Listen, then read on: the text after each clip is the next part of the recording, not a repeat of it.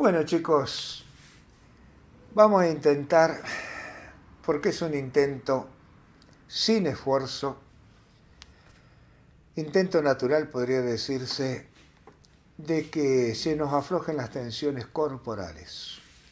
Si logramos eso, que es lo único que uno debiera tener como intención cuando dice que va a meditar.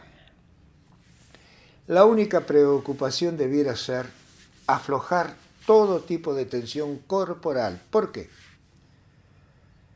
Porque es la única manera que tenemos de arrastrar en ese relaje, en ese afloje, en ese soltarse, al resto de las constituciones de los cuerpos, el emocional y el psíquico, o al alma y al espíritu.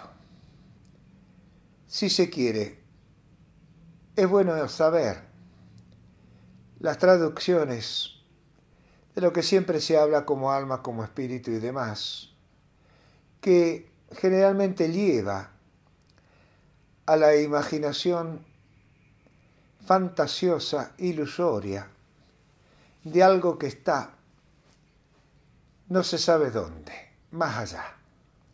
En realidad, la imaginación, podríamos decir, es el soporte, la base de ese más allá. ¿Y dónde está? Ese más allá, sino dentro de nosotros mismos, hasta dónde el desarrollo de nuestra constitución biológica o conciencias pueden alcanzar. ¿Dónde? Los instrumentos o herramientas son los cinco sentidos. Tomemos el sexto si uno quiere, como la parte mental, material, porque mente es todo, mental, material o conciencia biológica, que vendría a ser la comunión de los cinco sentidos. Luego, ya entramos en el séptimo, que vendría a ser el séptimo chakra, si se quiere, o vórtice de energía. Y ahí tenemos un radar conectado a tierra, pero en búsqueda del más allá, que sería en este caso el octavo vórtice de energía o chakra. En este caso, tengo que apurarme a decir que el octavo chakra o vórtice energía no es otra cosa más que el inconsciente colectivo, que se conecta a través del séptimo como consciente con el subconsciente y a través de este con el inconsciente de uno mismo. En realidad, el octavo chakra es transpersonal, es arquetípico. Vendría a ser como si uno quiere un pararrayo, quizás para explicarlo de esa manera sea más fácil de concebirlo, que atrae justamente todo aquello que es propio para que decante en tierra y ahí se esfume. Es decir, que este octavo chakra arquetípico se va a conectar como puente comunión con el séptimo y de ahí depende, irá a pasar al resto. Es decir, que nosotros en este intento de meditación nos vamos a conectar en primera instancia con el séptimo. Y si nos da resultado en ese extravío inconcebible de captar lúcidamente o lógicamente, al octavo. Esa es la función de la meditación. Por eso es que la meditación lleva al autoconocimiento. Desde el vamos, pero ¿qué es lo que sucede? Hay negación hay negación de nosotros, los que tenemos los buenos deseos del reencuentro, del saber y todo lo demás, de aceptar lo que esa meditación nos manifiesta de nosotros mismos. Por eso es tan importante sedar el sistema nervioso. Todo esfuerzo, porque en cierta medida hay un esfuerzo, y es en el inicio del trabajo en buscar soltar, relajar. Vivimos tensionados, obviamente que por necesidad de prestación de los músculos, es decir, del sistema nervioso. Eso es obvio, hay veces que es un exceso, una exageración de nuestra parte, pero bueno, entra dentro del famoso estrés natural. Hay entonces en lo posible que intentar relajar. Si sí, se duerme, que es muy común si hay demasiado agotamiento, demasiado cansancio, no se vaya a creer que no se meditó. Eso es un concepto erróneo, posiblemente tal vez, por los pseudos maestros que consideran que si el alumno, el discípulo, el que quiere ser iniciado, se duerme, él ha fracasado. Claro, indudablemente porque en su mente está que lo guía, que la mente del iniciando tiene que estar haciendo caso, imaginando lo que se le va diciendo. Y ustedes han corroborado que yo no tengo ningún tipo de guía. Lo que estoy haciendo, he hecho y seguiré haciendo, es explicando. A efecto de que se haga más rápido en ustedes la liberación de las tensiones, la conectividad entre los tres cuerpos, que en realidad son uno. Tres dimensiones totalmente palpables que sin embargo no pueden vivir separadas. De hecho, aunque una de ellas cope la banca, como suele decirse, casi toda nuestra vida, las otras dos irrumpen más de lo que uno cree y desconoce en realidad cómo se lo hace. El cuerpo que más predomina y así debe ser. Es el cuerpo físico, el cuerpo material, totalmente desconocido. Aún por los grandes meditadores que caen presas de sus propias generaciones imaginarias. Con lo cual entonces las fábulas, los cuentos, las leyendas, y todas esas cosas como los simbolismos a los cuales conduce, nos llevan a alejarnos cada vez más de la realidad material, que es la consolidación de la energía universal. Nuestra parte consciente no va a poder entender una explicación muy larga, muy lógica, muy racional, aunque ella trabajaría con la parte racional, pero sin embargo, la racionalidad de una explicación de la energía, su movimiento, de una mente imposible de captar, de este supuesto vacío lleno de contenido, es obvio que no estamos preparados para ese terreno universal, sino para movilizarnos dentro de este planeta llamado Tierra. Aún así, todo lo que nos pertenece de este planeta llamado Tierra que ha formado, forma y formará, mutando remodelándose constantemente a la materia que somos y que va a su vez conectándose con las eras geológicas y siderales, y que en cada una de esas lo que se encuentra en ella suma, reacomoda, reajusta a las anteriores, suma dándole, dotándole de lo que es necesario para el planeta en esa era. Así que nosotros ahora entonces tenemos que tratar de comprender que el esfuerzo debe ser como nunca,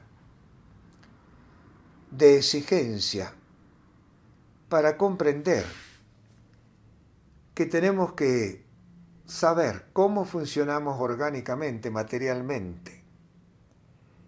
Y ahí vamos a tener también que conectarnos con los vórtices de energía.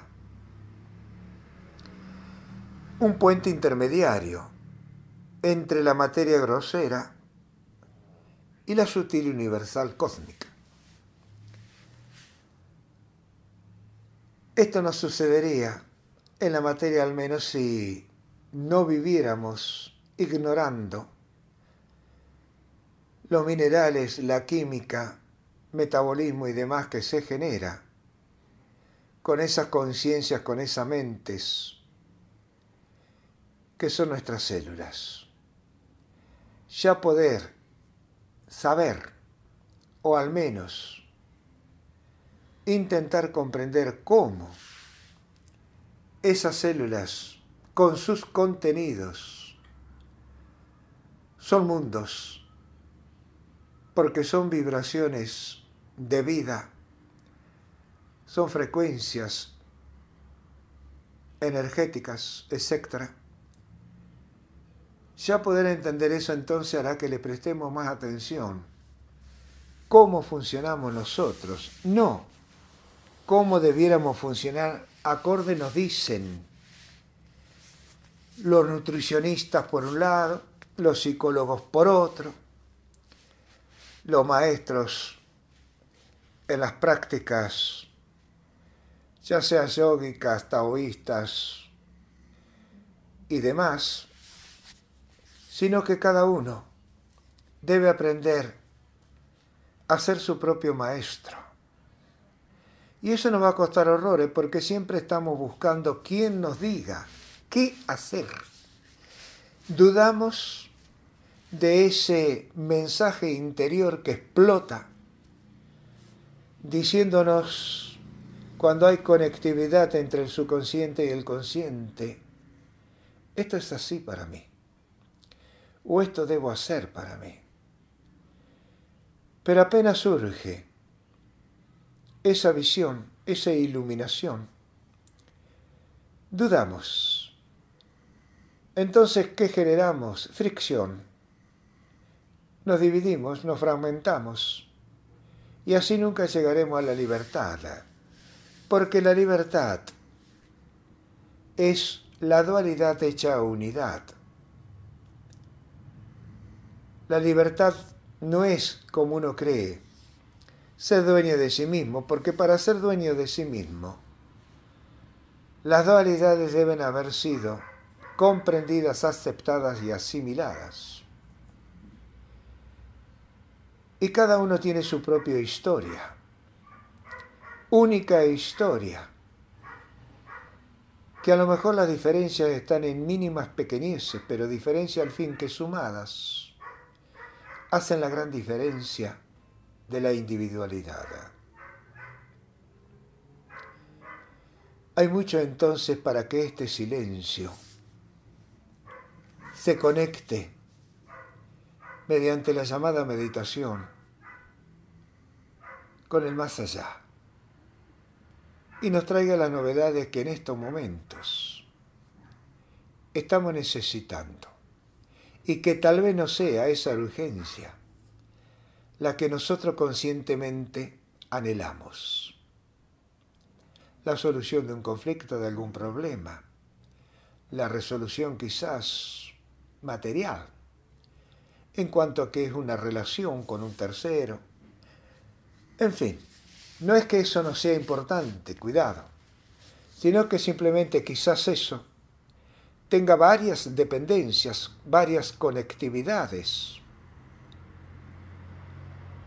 con ese más allá, con ese subconsciente, con ese inconsciente. Por eso la meditación irá buscando las postas, irá buscando los puestos, puertos, estaciones, etc. Pero nosotros no podemos guiarnos, porque si estuviéramos intentando ir en una dirección u en otra, nos estamos entrampando solos no hemos salido entonces de la conciencia.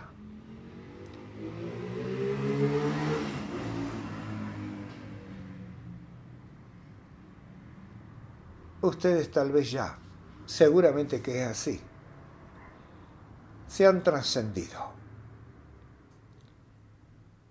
Y más de una vez quizás han regresado y vuelto a partir a esa trascendencia aún captando, observando ese mínimo espacio de tiempo con contenidos, no lo han puesto a magnificarlo, a deducirlo, sino que a través de él mismo, como cuando paran los colectivos en una terminal, no nos bajamos porque suben y bajan algunos o tal vez encomiendas, y sigue la marcha. Y nosotros miramos aquí, miramos allá, observamos movimientos, etc. Pero no es para nosotros.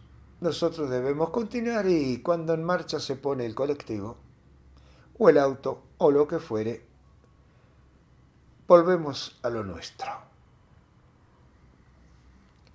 Ahora parece mentira que algo tan simple y tan sencillo sea la respuesta tan buscada y tan anhelada en todos los tiempos para el reencuentro con uno mismo. Y sin embargo, es así, como lo es la naturaleza. La manifestación lisa y llana de lo que debe ser su aceptación es verdaderamente lo que en el tiempo a uno le permite darse cuenta de que se alió, de que se encontró, de que se conoció en la manifestación de sus opuestos, de sus dualidades. ¿Cómo surgieron estas? ¿Por qué uno se inclinó más hacia una que hacia la otra? Ahí va a encontrar los rumbos marcados por sus mayores, por sus educadores, por la sociedad, por su cultura. No hay que renegar de ninguna de esas cosas, pero tampoco seguir cargándole sobre las espaldas, sobre los hombros. Así es como uno se libera, se independiza y comienza entonces a realizarse por su sentir y no cuestiona a ese sentir. Ahí es cuando yo les he dicho a ustedes, les seguiré diciendo, repitiendo, que hay que convertirse en actor o en actora, actriz indudablemente viviendo en una sociedad que no se puede negar, que es lo que ella misma ha construido, hoy en día una locura, uno tiene que bailar la música que toca, porque estamos en el baile. Y es obvio que no podemos tocar otra música para que ellos bailen. Por lo tanto, entonces, habrá que hacerse, entre otras cosas, un buen actor. Y no debemos decir qué tipo de escena nos gustaría interpretar. Tenemos que hacernos duchos para todo tipo de escena, las de dolor, la de la felicidad, la de los trastornos, tristeza, alegría, todas. Aún, y es obvio esto, que casi está, podríamos decir, rozando la mentira.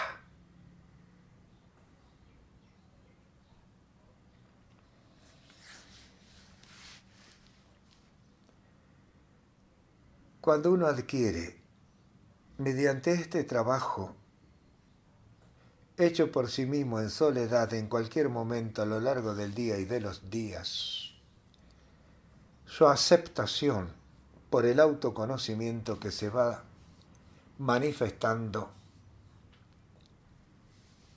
no le importa tener razón. Entonces sí, su relación manifiesta el amor, manifiesta la comprensión y no le interesa modificar pautas a los otros.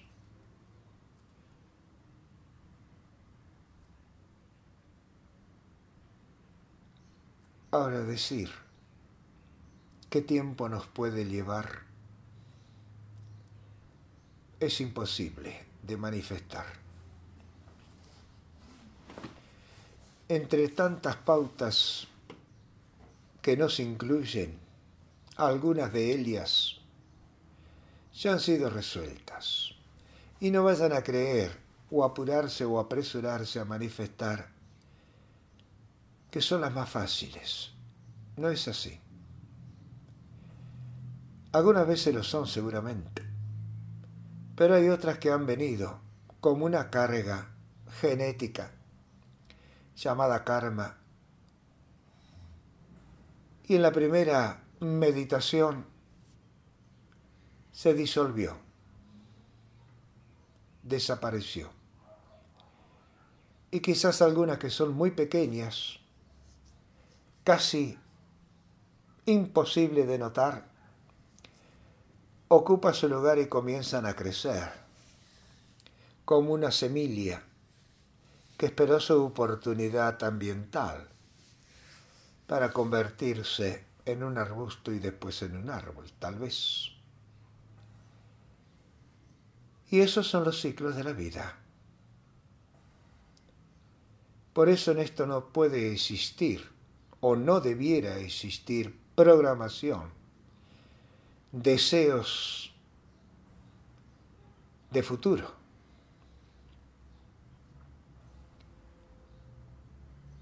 Porque nosotros somos la consumación de todo el pasado, de todos los pasados humanos y no humanos, definidos en nuestro presente por la ley de atracción y similitud, eh, energéticamente hablando, al nacer. Y luego de todo ello, lo que el entorno constantemente nos ha permitido manifestar y no manifestar. Por lo tanto, entonces, si se comprende todo ello, pasada la meditación en los trabajos diarios, en los movimientos sociales diarios, en el permanente dar y recibir, es decir, en la relación, nos vamos a ir dando cuenta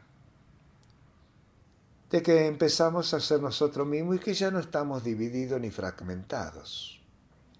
Y que comenzamos entonces a ser libres lo cual no quiere decir que los sentimientos, como uno de los cuerpos que ocupa el alma, el más importante debiera ser, hasta esta entrada de Acuario, el emocional,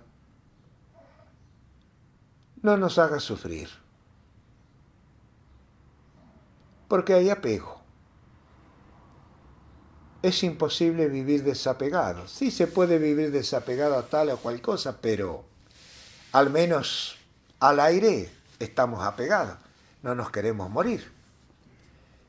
Entonces, cuidado cuando en estas cosas se dice que se debe desapegar y todas esas cosas que ustedes indudablemente han escuchado en algunas clases, cursos y demás, o leído. Lo que ustedes están haciendo es lo correcto. Lo incorrecto sería que estoy yo hablando. Pero en este caso es un mal necesario para que mi experiencia les permita transmitirle la subsanación de conceptos erróneos, de transmisiones erróneas que no les permitirá avanzar sobre sí mismos. Y esa es mi única gran preocupación en estas cosas. Desde hace dos o tres décadas quizás, increciendo cada una de ellas cada vez más, a efecto de que se aproveche al máximo la fuerza de la era de Acuario. Porque ahora la era de Acuario es un niño es un niño que quiere jugar, que quiere arriesgarse, que está inventando. Y la pucha se está inventando. Y nosotros debemos acompañar ese juego y esos inventos.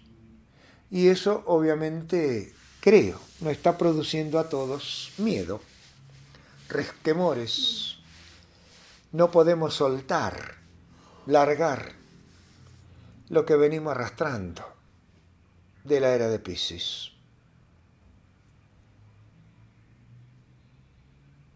Y si uno más o menos mira, si ha leído, comprenderá que cada era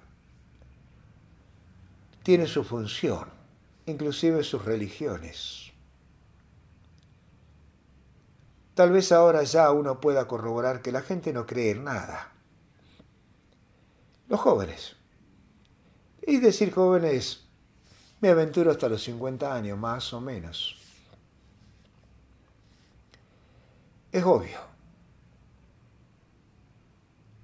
No tienen por qué creer. Ellos utilizan la conciencia activa a mano poder y realizan, constatan, comprueban, corroboran. Constatan con el ayer, en el hoy, y en el hoy lo constatan a través de los viejos, de los grandes, de los adultos mayores, llámeselo como quiera, en sus abuelos, bisabuelos si es que se los tiene, posiblemente sí y eso es inevitable, que una conciencia, una mente despierta en Acuario no lo haga. Y entonces hace algo que quizás la religión de la era pasada no lo hiciera a pesar de pregonarlo. Tiende una mano, ayuda al necesitado colabora con el asustado. Esa es la forma de amar, de ser solidario, de la conciencia de Acuario.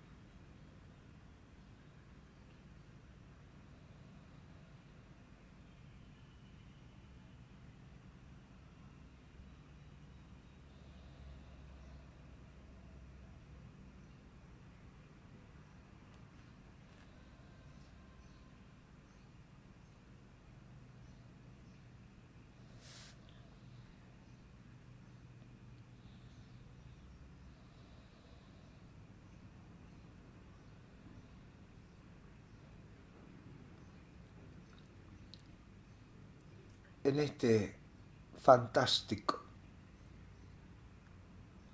derrotero que cada uno de nosotros ha emprendido. En mi caso al menos, y a pesar de estar hablando, tengo unos momentos que no sé en qué dimensión me encuentro. Parte de mí ausente total, sin manifestación notoria. Algunas que otras partes de vez en cuando me dicen, aquí estoy presente, préstame atención. Pero no hay discordancia, no hay conflicto. Entonces todo ese conjunto que mis palabras no pueden, al menos de mi parte, manifestarse con claridad de quizás suficiente, acontece en meditación. Y ustedes lo han logrado por sí mismos. Eso es bueno, muy bueno. Así que pueden decirse a sí mismas, esto soy yo.